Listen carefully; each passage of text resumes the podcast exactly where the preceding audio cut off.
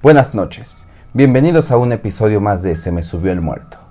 Esta noche contaremos tres historias tenebrosas que te dejarán muy perturbado esta noche. Perturbado creo que ese es de otro programa y me lo estoy robando, disculpen. Bueno, que te van a dar mucho ñaca ñaca esta noche cuando vayas a dormir. Esta noche tenemos relatos que les pasaron a las personas que nos mandaron las historias y después de eso ya no volvieron a ser las mismas. Esto es Se me subió el muerto con Iván Mendoza. Comenzamos.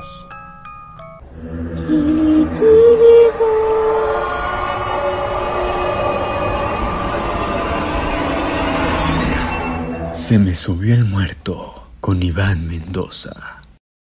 Esta historia nos la manda Filiberto Hernández, quien nos platica cómo ya no pudo pasar la noche con su primo, noche jugando, creo, con su primo, porque creo que no son de Monterrey, todo debido a un espanto. Esta historia se llama La Taconuda.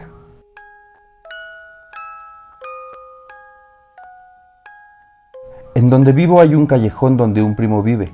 Una vez en su casa estábamos escuchando música y él veía la televisión. Ya antes me habían dicho de esto, pero no lo creí hasta que me pasó ese día. A pesar del fuerte volumen de mi música y el de la tele, escuchamos tacones caminando. En cuanto, en cuanto los escuchamos, sabíamos que era la de la famosa taconuda.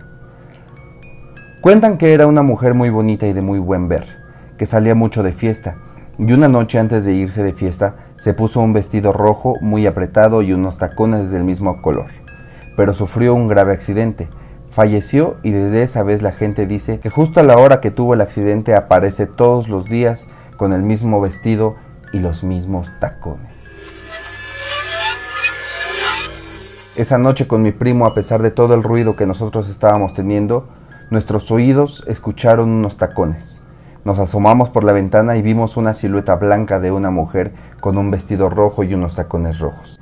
La gente dice que personas que ven a la taconuda entran en trance. Esta se las lleva de fiesta y no las vuelven a ver jamás.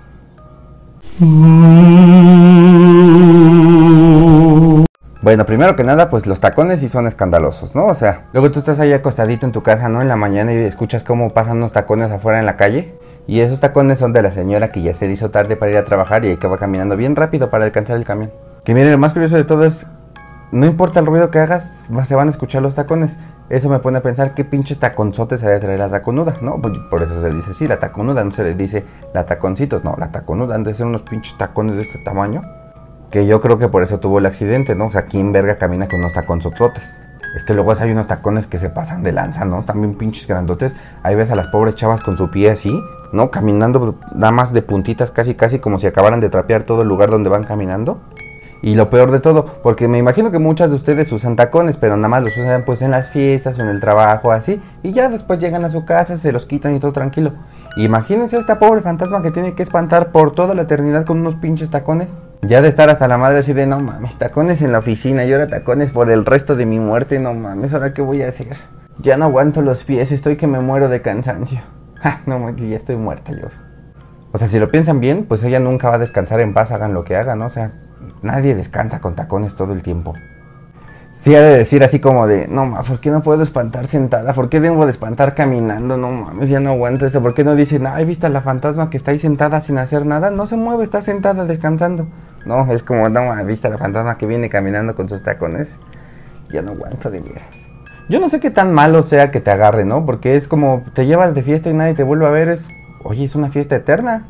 Que miren, para que ya no vuelva a regresar ninguna persona que se los llevó la taconuda es porque la fiesta está cabroncísima, ¿no? O sea, la verdad sí me están dando muchas ganas de conocer esa fiesta taconuda. Pero si dices, bueno, la verdad a mí no me gustaría que me agarre la taconuda, ¿no? A mí sí me da pelos. Yo creo que es muy fácil huir de ella, la verdad. Si ves que viene atrás de ti, nomás aceleras el paso poquito, ¿no? Y ya te echas un poquito a correr y la taconuda va a decir así como de, ay no, no, si caminando me duele, no la que puta hueva correr, no, no, no, córrele, güey, corre, huye, huye, ándale, huye, huye. De todos modos ya te espanté, güey. Qué culero que tengas que espantar con la ropa con la que te moriste, ¿no? O sea, imagínense que te mueres en una fiesta de disfraces. Y ese día dices, me voy a vestir como mujer, no, va a estar cagado. O sea, ¿qué puede pasar? Me voy a vestir como mujer, me voy a poner unas chichotes, unas nalgotas. Así, putona, me voy a decir putona, ¿no? ¿Qué puede pasar? Va a estar cagado, güey. O sea, te mueres y ¿con qué, con qué cara llegas con todos los demás muertos, no? O sea, todos con vestido blanco, ¿no? Con, vestidos de antes, las niñas con vestido blanco, este, señores con vestido blanco o negro también, ¿no? Señores con bombín, o sea, todos bien vestiditos y tú llegando de mujer, ¿no? Este, puedo explicarlo, ¿eh? ¿eh? O sea, no soy gay, no soy travesti, se los juro, se los juro. Que digo, no tiene nada de malo, pero no soy. No, no, no, porque me ven así me empiezan a juzgar. De verdad que puedo explicarlo. O sea, solo dije, pues va a estar cagado, pues qué puede pasar, pero pues sí me ha pasado este. Pero, o sea, sí estuvo cagado. Cuando, cuando llegué a la fiesta estuvo cagado, ahorita ya no tanto. Y ahí tienes que ir tú vestido de mujer por todas las calles espantando, ¿no? Así con una pinche pena de no mames. No, qué pena, ¿eh? Ojalá que, que, ojalá que no, ni me vean, que se espanten y se echen a correr y no me vean que soy hombre. No mames, lo peor de todo es que me pusieron la taconuda, no manches.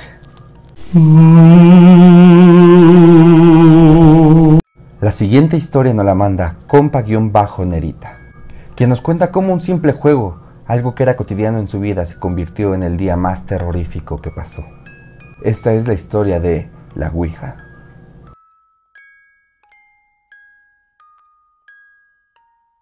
Mis amigos y yo teníamos la costumbre de jugar a la Ouija cuando estábamos aburridos, pues lo veíamos como algo sin chiste. Varias veces habíamos jugado y nunca había pasado algo más allá que un simple susto. Un día cerca del Día de Muertos habíamos puesto una ofrenda y se nos ocurrió jugar a la Ouija. Cerramos la habitación para que no entrara ninguna corriente de aire que alterara las velas y el incienso. Apagamos las luces. El juego inició con un simple saludo y risas. Empezamos a hacer preguntas de cada uno, pero para agilizar lo decidimos enumerar para que nos respondiera cada uno. Éramos nueve en total y yo era la número dos. Después de varias preguntas solo respondía si yo preguntaba. Empecé con la simple curiosidad de si acabaría la prepa en tres años, y me contestaron que no. Decidimos terminar de jugar porque nos estaba dando flojera, y al despedirnos no nos dejaba ir. Después de un rato intentando salir del juego, se dirigió directamente a mí como número dos, y empezó a decirme que me iba a morir a la edad de 20 años o antes. Creímos que era juego de Carlos y le dijimos que ya parara, Asustado contestó que él no tenía nada que ver. Preguntamos si podía mostrarnos que realmente alguien estaba con nosotros y se empezaron a caer cosas de la ofrenda. La adrenalina subía y seguí insistiendo con mi muerte y que sería en un accidente y que yo sería la siguiente en morir de mi familia. Asustados no paramos de pedir que cerrara el juego y nos pidió a mí y a una amiga darnos un beso o nos moriríamos. Con la confusión y el miedo no pudimos negarnos. Después de tanta insistencia, el puntero se dirigió al hola, y las velas y el incienso se inclinaron hacia una corriente la cual nos extrañó, ya que no había manera de que hubiese corriente de viento en la habitación. Varias veces dirigió el puntero al hola, hasta que a uno de nosotros le entró la curiosidad de preguntar cuántos eran, y ellos contestaron que 63. Seguimos intentando salir del juego, pero las velas se movían más fuerte y se caían más cosas cada vez. Al final les dijimos que si podíamos hacer un trato para que nos dejaran ir, y ellos contestaron que sí. El trato era que algunos se irían con nosotros. Decíamos el número del integrante y ellos nos decían cuántos se iban a retirar con nosotros. Con cada uno se iban entre tres y cuatro, o a lo mucho cinco. Hasta el final me dejó salir a mí y me dijo que conmigo se irían ocho de ellos. No tuve de otra más que aceptarlo e irme. Nunca pudimos cerrarlo bien. No pudimos destruir la Ouija ya que la escuela entró en paro y no pude volver a verme con mis amigos. Para cerrar ese juego que dejamos abierto. ¿Qué pedo con sus juegos para desaburrirse? O sea, cuando yo estoy aburrido digo, pues me la voy a jalar un ratito. O sea, no pienso en cosas como, ay, qué aburrido estoy. Voy a abrir un portal a otra dimensión para que entidades malignas puedan entrar a esta casa y puedan eh, irse con mis amigos y conmigo. Y me la voy a jalar también, digo, eso, eso no cambia. Yo nada más me imagino el empute de los demonios cuando empezaron con su propuesta de vamos a enumerarnos y que se refieran a nosotros por números.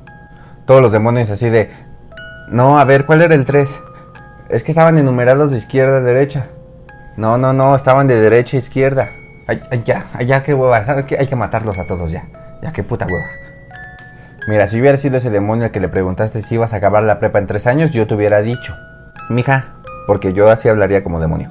Desde el momento en que dudas si vas a acabar o no la prepa y le preguntas a un demonio si lo vas a lograr, es obvio que no vas a acabar la prepa en tres años. Te vas a echar cuatro mínimo. Además, guacha, estás aburrida y te pones a jugar Ouija. Ponte a estudiar, mami. Ponte a estudiar, mamacita. Ábrete un libro, no te abras la Ouija. Ábrete un libro y ponte a estudiar lo que te, lo que te hace falta.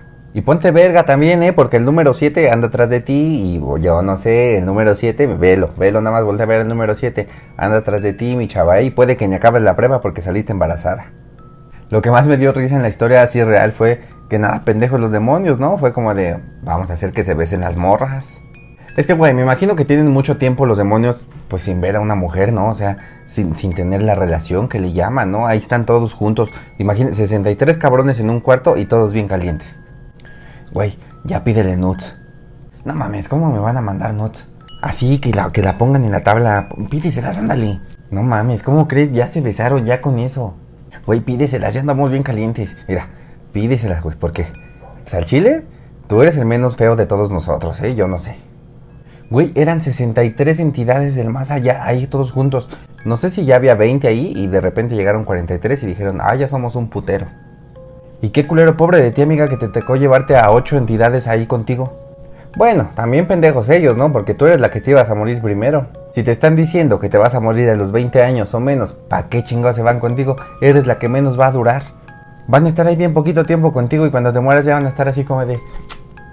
Chale, si la cagamos, ¿verdad? No, todo por chingar. Es que, es que siempre se nos va todo por chingarla. Aquí estamos nosotros. Ve, ve esos güeyes todavía, todavía andan con los otros. No, mames hubiéramos elegido al güey que va a tomar durante años, se va a volver alcohólico, va a dejar a su familia y va a andar todo pedo ahí por las calles. Ese güey sí va a durar un chingo. ¿A poco no esos señores sí duran un chingo? ¿No les ha pasado que ahí por su calle ven a señores que chupan y chupan y no se mueren? Y nada más les quitas el alcohol y ya se murieron. Pero el alcohol es el que los mantiene. Hay muchos por mi casa. La siguiente historia nos la manda Claudio Armendaris, quien nos cuenta cómo platicó con una entidad desconocida durante mucho tiempo, incluso fuera de México. Nunca supo quién ni cómo era esa entidad, pero platicaron demasiado tiempo. Esta historia se llama Los Tres Golpes.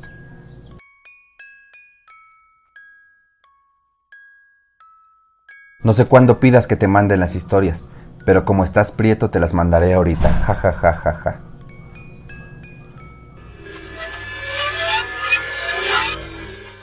Hace unos siete años estaba de vacaciones con mis abuelos y dormía en el cuarto de visitas. El cuarto de la muchacha se encontraba justo detrás del mío, y un día en la noche escucho como si tocaran la pared de mi cuarto tres veces. Y yo respondí tres toques iguales. En ese momento pensé que era la muchacha y no le di mucha importancia. Cada noche los tres golpes volvían a sonar y yo los contestaba, así durante una semana. Hasta que un día, después de contestarlos, me levanto por agua y veo a la muchacha lavando los trastes, por lo que me doy cuenta que no era ella quien golpeaba la pared todo este tiempo. Me dio miedo y dejé de hacerlo, aunque en las noches aún se escuchaban los tres golpes, pero ya no los contestaba. Un mes después viajé a Canadá para estar un mes en un campamento y en la noche mientras estaba en mi cuarto solo pensé en lo ridículo que había sido lo de los tres golpes en la pared, así que decidí golpear la pared tres veces. Me llené de miedo cuando me volvieron a contestar con otros tres golpes. Una vez que regresé a mi casa después de ese verano, volví a escuchar en la noche los tres golpes en la pared, pero ya nunca más les contesté, y pasando los días dejaron de sonar, poco a poco.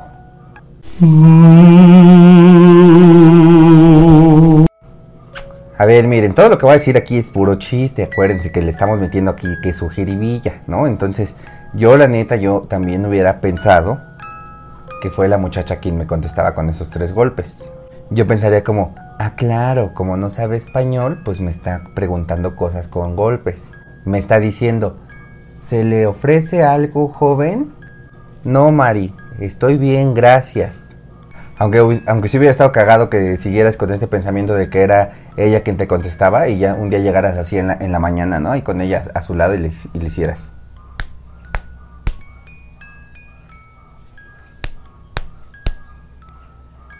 Y María así como...